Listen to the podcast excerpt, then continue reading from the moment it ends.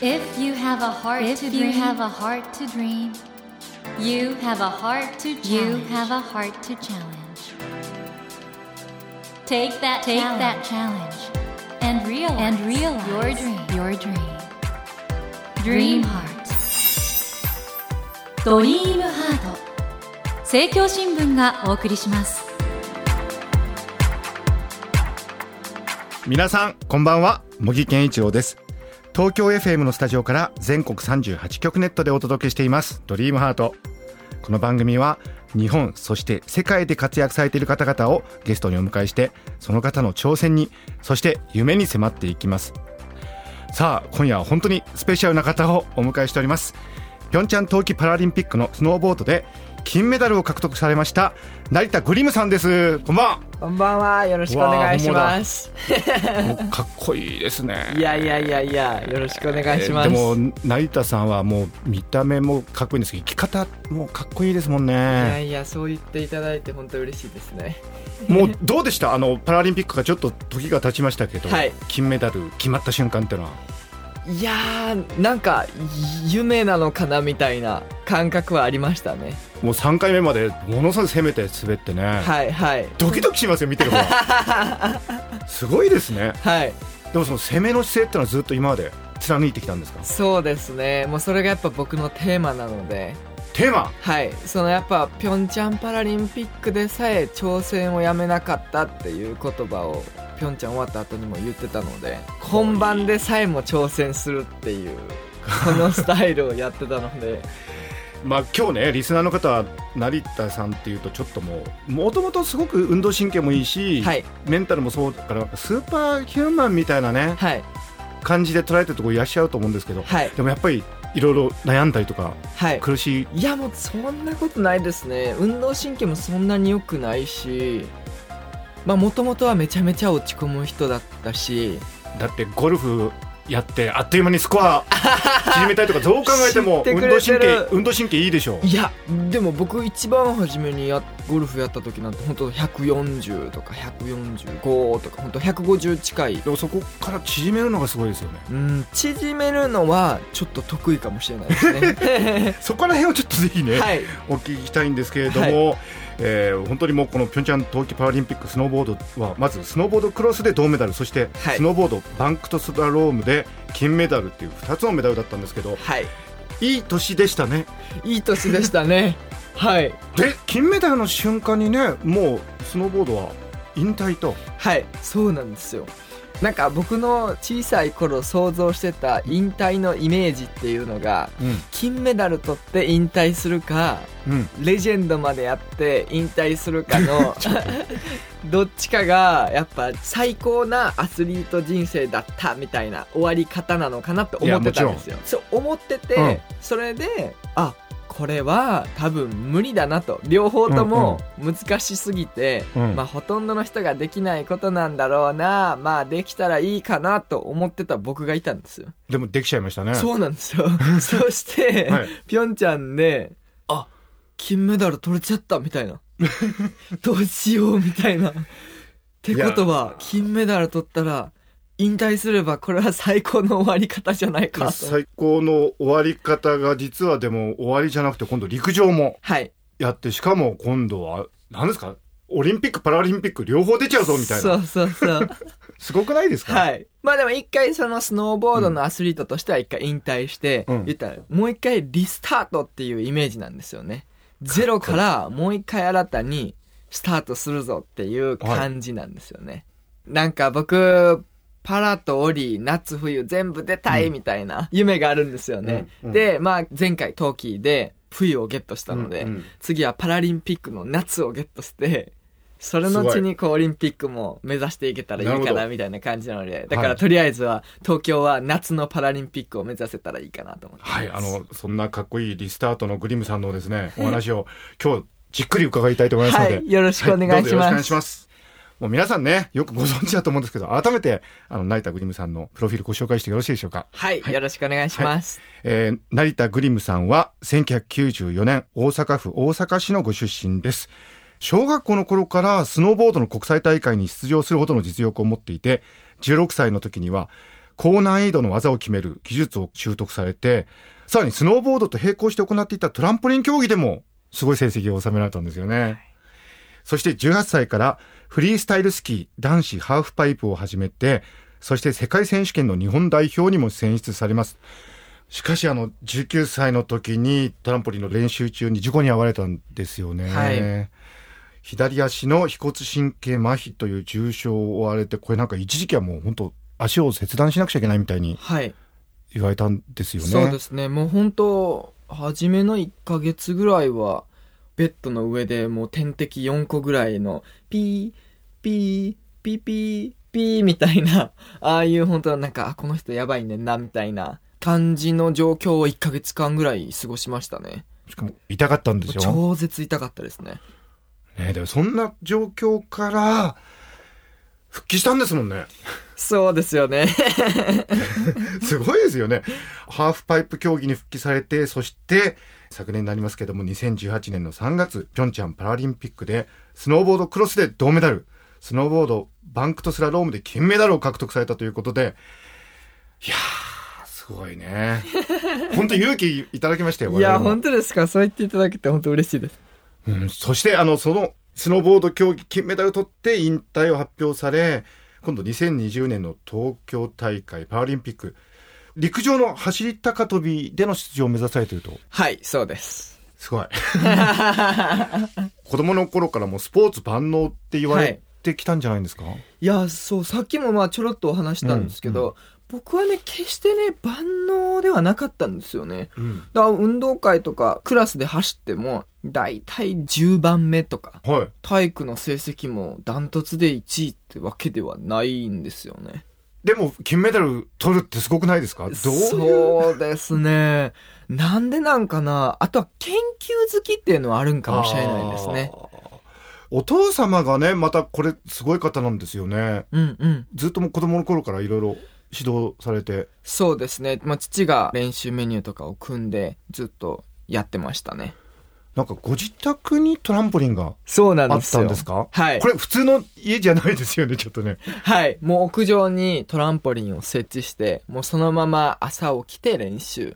学校行って帰ってきてそのまま家の上に上がるとトランポリンがあって練習ができる。ええじゃあ本当ずっと練習漬け。もうまさにそうですね。逆に言うとお父さん、どっからその情熱出てきたんですかね？僕本人じゃないかいまいちよくわかんないんですけど、でも父は、うんなんかあの、運動神経万能型なんですよ。はいはい。言ったら、子供たちはそんなに運動神経が良くなくて、えでも、ドームさんとかね、はすごいじゃないですか。メロさんもそうだし。そう。でも、父が運動神経万能型で、言ったら何でもできるから、うん秀でるものがなかったみたいな。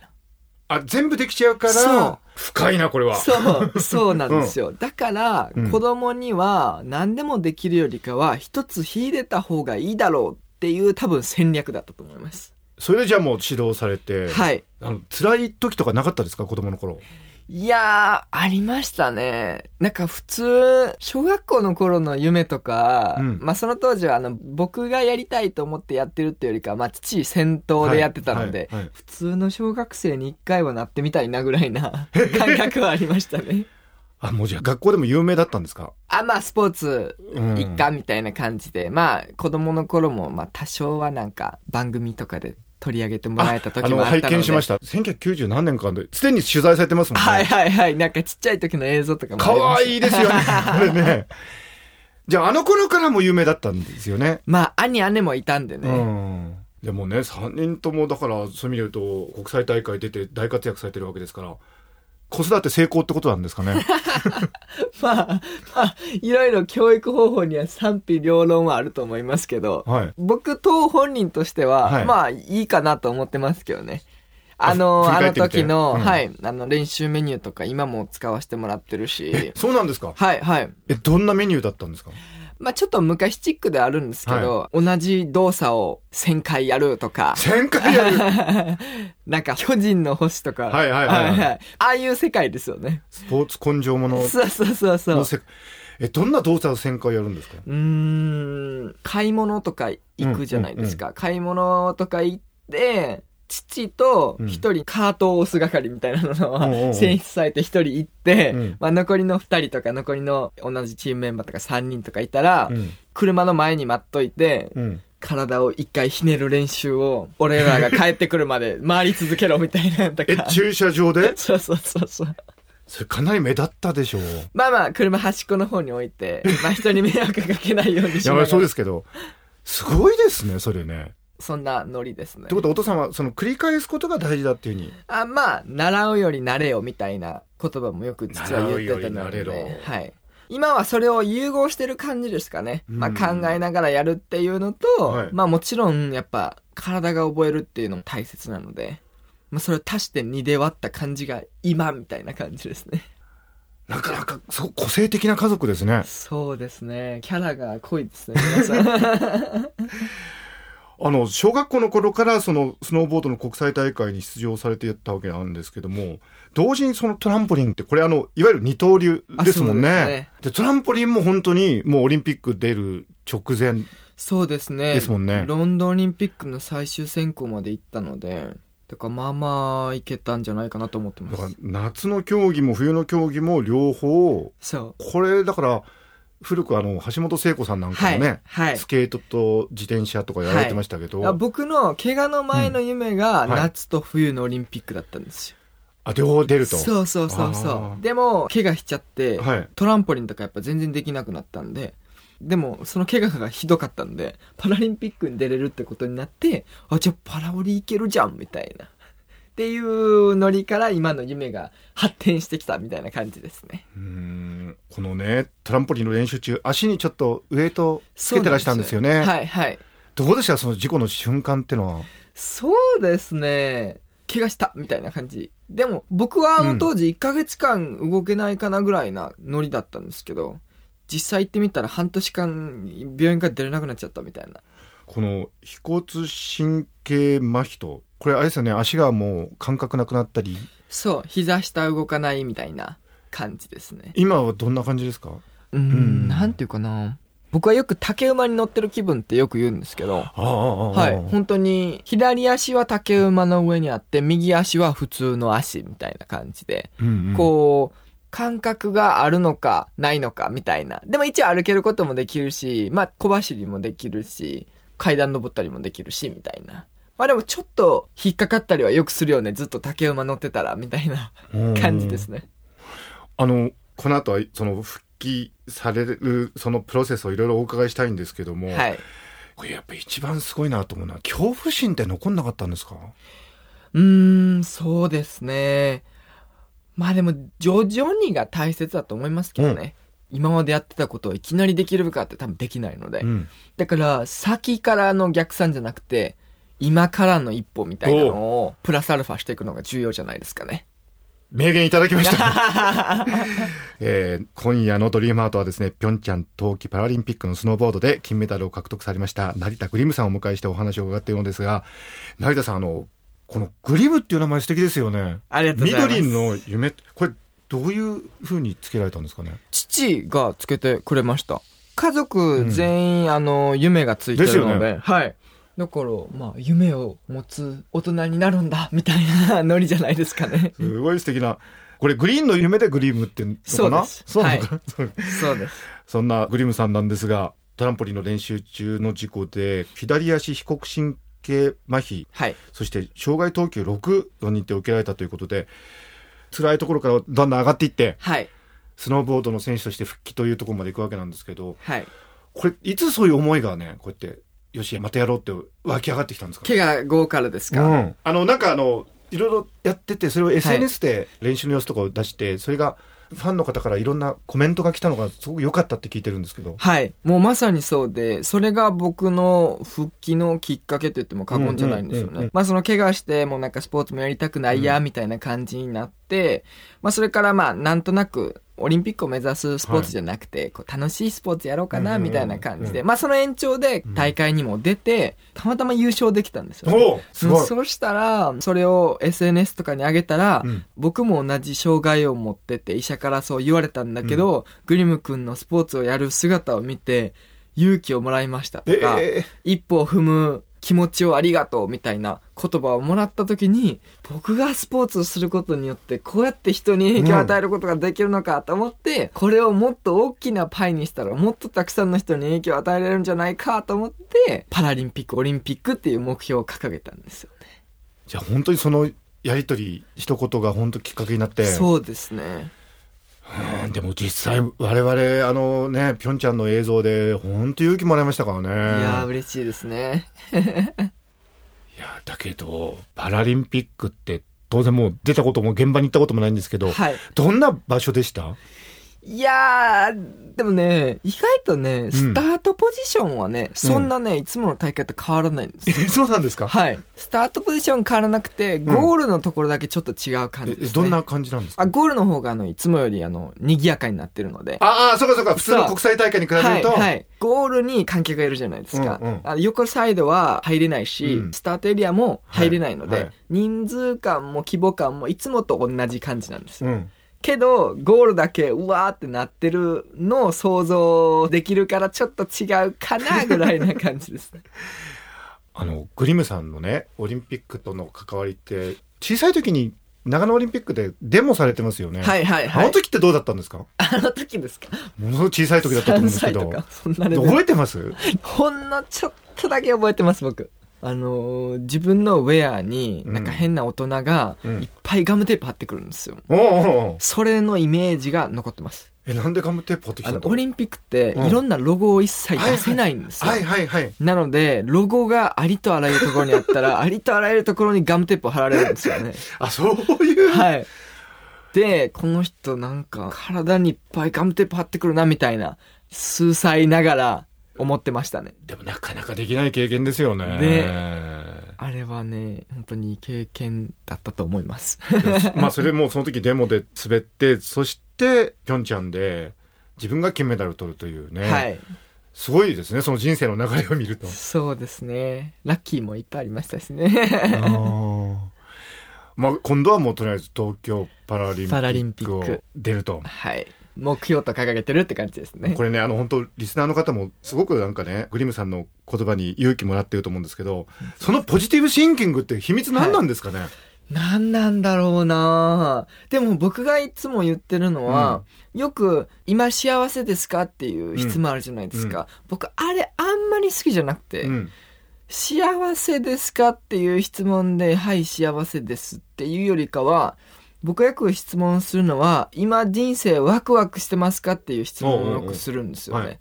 あれが僕はテーマですね。幸せに目標フォーカスを置くっていうよりかは、僕はワクワクにフォーカスを置いてる人生って感じ。うん。幸せって、まあ、あの、もちろん幸せは重要なんですけど、なんかちょっとこう、石橋を叩くといんうんう感じではないんですけど、こうはい。なんかあの、安定だったり、うんうん。こう、無難だったりするけど、僕が人よりなんか、ハッピー感が溢れるのは、子供の頃のなんか、カブトムシを取りに行こうか、みたいな、あのなんかワクワクした感じあるじゃないですか。まあその延長に人生があるから、よりエネルギッシュでワクワクした感じなんじゃないでしょうか。素敵すぎますね そのあの成田グリムスさん2020年開催の東京パラリンピックに、えー陸上走り高跳びで出場を目指されるということなんでそのあたりの話をぜひ来週はい。またよろしくお伺わせてくださ願いします。よろしくお願いします。えーということで、森健一郎が東京 FM のスタジオから全国放送でお届けしています、ドリームハート。今夜は、ピョンチャン冬季パラリンピックのスノーボードで金メダルを獲得されました、成田グリムさんをお迎えしました。Never let go of that dream. Never forget Never that to challenge. heart to challenge. 健一郎が東京 FM のスタジオから全国38局ネットでお届けしてきました「ドリームハート。今夜はピョンチャン冬季パラリンピックのスノーボードで金メダルを獲得されました成田グリムさんをお迎えしましたがいかがでしたでしょうか？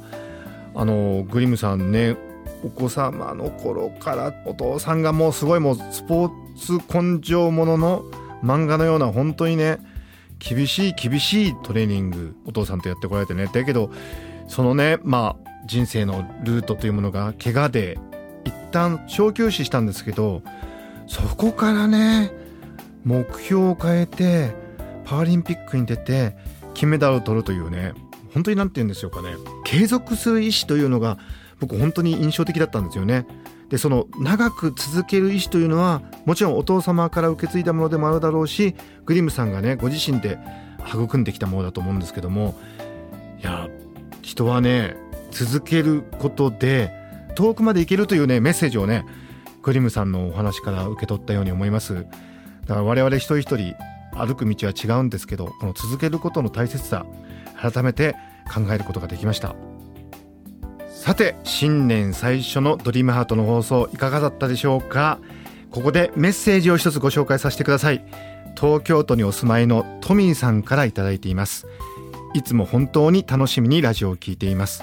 様々な視野が広がり面白い人が世の中にいるんだなぁと刺激や元気をいただいています。というメッセージをいただいております。トミーさんありがとうございます。本当にねこういうメッセージいただくと私そしてスタッフのみんな元気がもらえます。今年もですね様々な素敵なゲストの方をお迎えして楽しいお話心を熱くするお話を伺っていきたいと思いますのでドリームハート2019年もよろしくお願いいたします。